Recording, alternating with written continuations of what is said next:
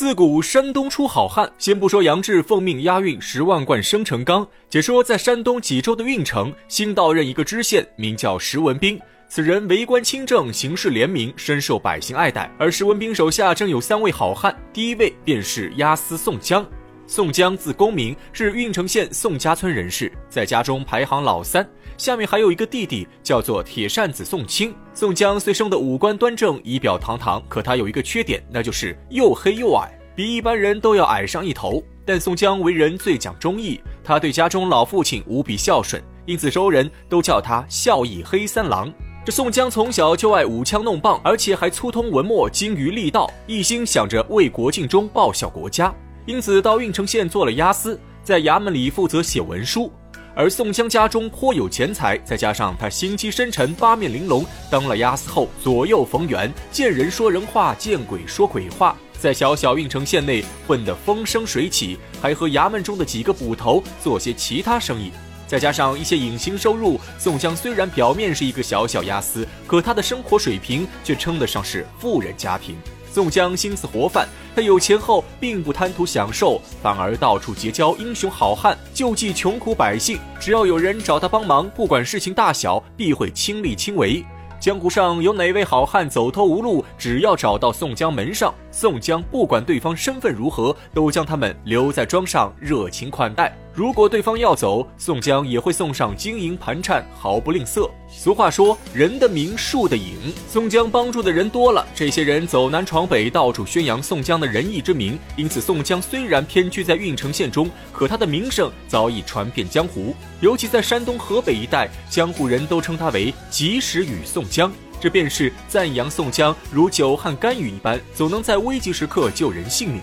石文斌手下除了押司宋江，还有另外两位好汉，一个是马兵都头朱仝，此人面如重枣，目若狼星，留着一脸虎须髯，与三国中的关羽有几分相似，因此人们都叫他美髯公朱仝。另一位好汉是步兵都头雷横，此人本是铁匠出身，从小练了一身好武艺。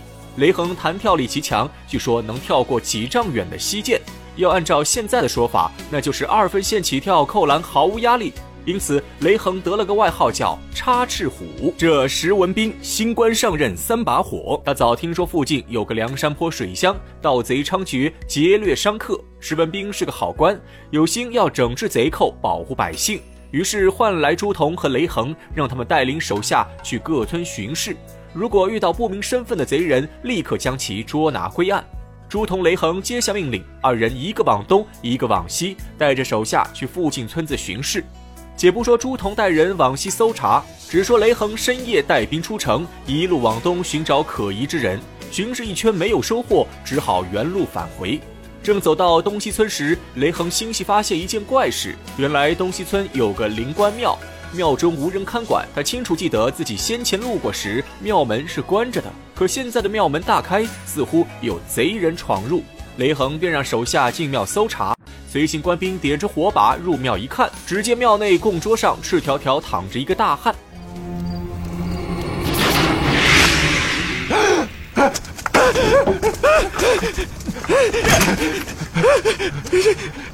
慌什么？灵灵官显灵，有鬼啊！就就算是鬼，遇鬼捉的鬼怕什么？这庙中大汉披头散发，面目狰狞，三分像人，七分像鬼，把搜查官兵吓得魂飞魄散。雷横却不信鬼神之事，他接过火把，亲自走进庙中，来到壮汉面前仔细观察。雷横发现此人虽然怒目圆睁，似鬼非人，可心脏跳动有力，而且还传出阵阵打鼾之声，便知对方是个活人。雷横看着壮汉面目生疏，行事鬼祟，以为他是梁山坡的探子，便出门吩咐手下，让他们先将壮汉绑回衙门，严加审讯。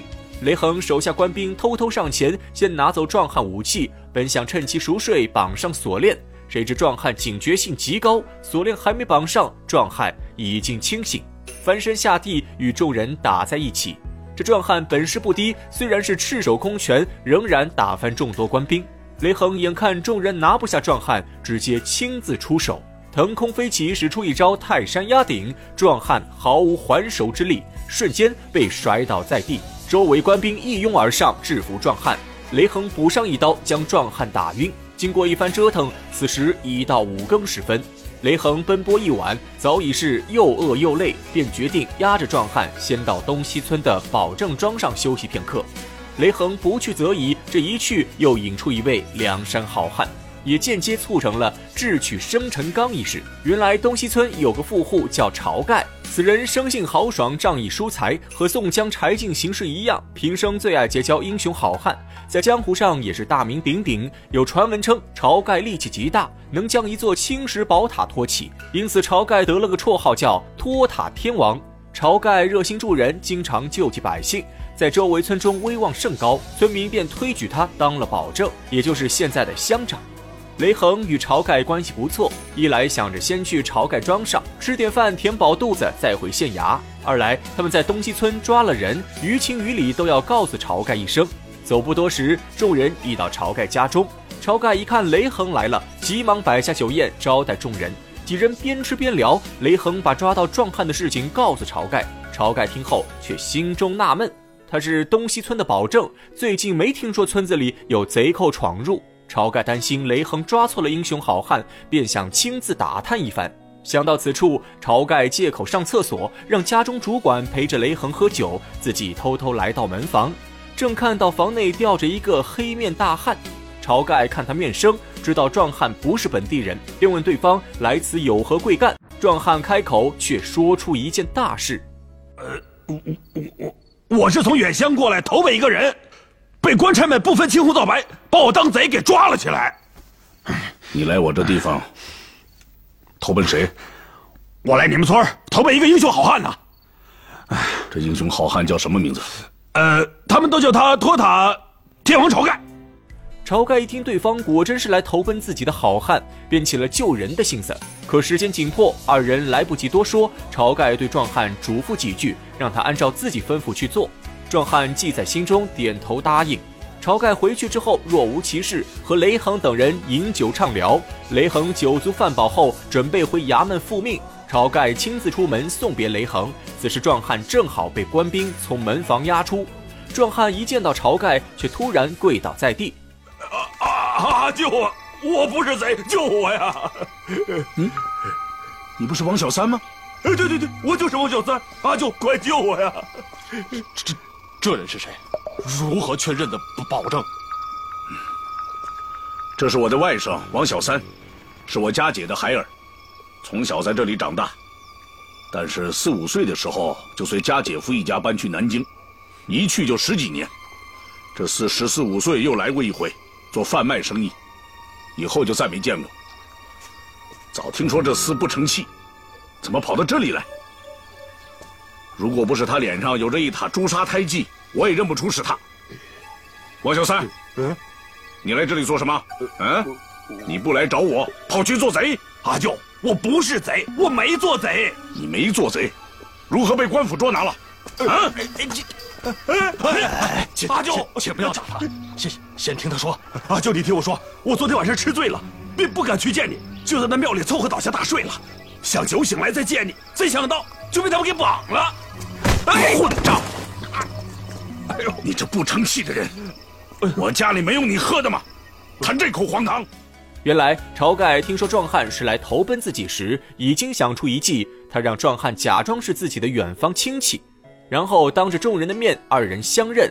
雷恒不疑有他，还认为壮汉真是晁盖的外甥。更何况壮汉本就没做违法之事，眼下壮汉与晁盖相认，雷恒便下令释放壮汉。晁盖深知人情世故，自然不会让雷恒白跑一趟。他从怀中取出十两银子送给雷恒。雷恒虽然侠肝义胆，也算是英雄好汉，可他有一个缺点，那就是小气贪财。雷恒经常收受晁盖贿赂，已成习惯，顺手就将十两银子收下。却不知旁边壮汉看到雷恒如此举动，气得牙关咬紧，火冒三丈。他莫名其妙被雷恒抓捕，挨了一顿狠揍。又看到晁盖为了救他送出十两白银，壮汉心中怒火滔天。等雷恒走后，他偷偷提着大刀去拦截雷恒，势必要从雷恒手中夺回晁盖的十两银子。而壮汉这一去，又引出一位梁山军师和一件天大的买卖。